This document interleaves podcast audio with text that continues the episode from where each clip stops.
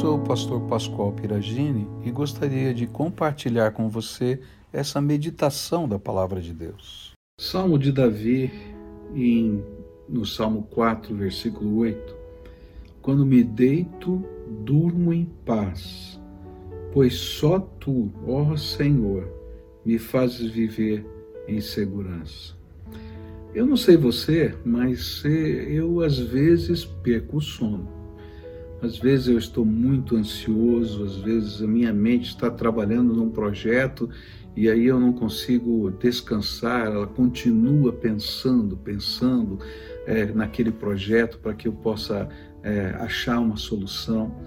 Às vezes o meu coração está preocupado, ansioso, é, e aí não concilia-se o sono. Porém, toda vez que isso acontece, eu paro e busco a face do Senhor e começo a falar com Ele, começo a colocar a minha ansiedade diante dele, o meu temor diante dele, algo extraordinário acontece. A paz do Senhor que excede todo entendimento vem e guarda o meu coração.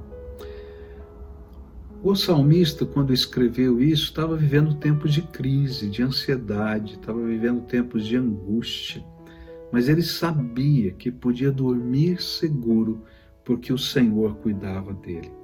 Eu me lembro da história de um grande comerciante lá no Amazonas que todas as noites era chamado pelo seu vizinho, num grande condomínio lá, e esse vizinho não conseguia dormir, vivia crises de pânico e só conseguia dormir quando aquele vizinho, amigo, se aproximava da cama dele e começava a orar por ele. E no meio da oração, a graça de Deus se revelava e ele tinha paz, tranquilidade e dormia.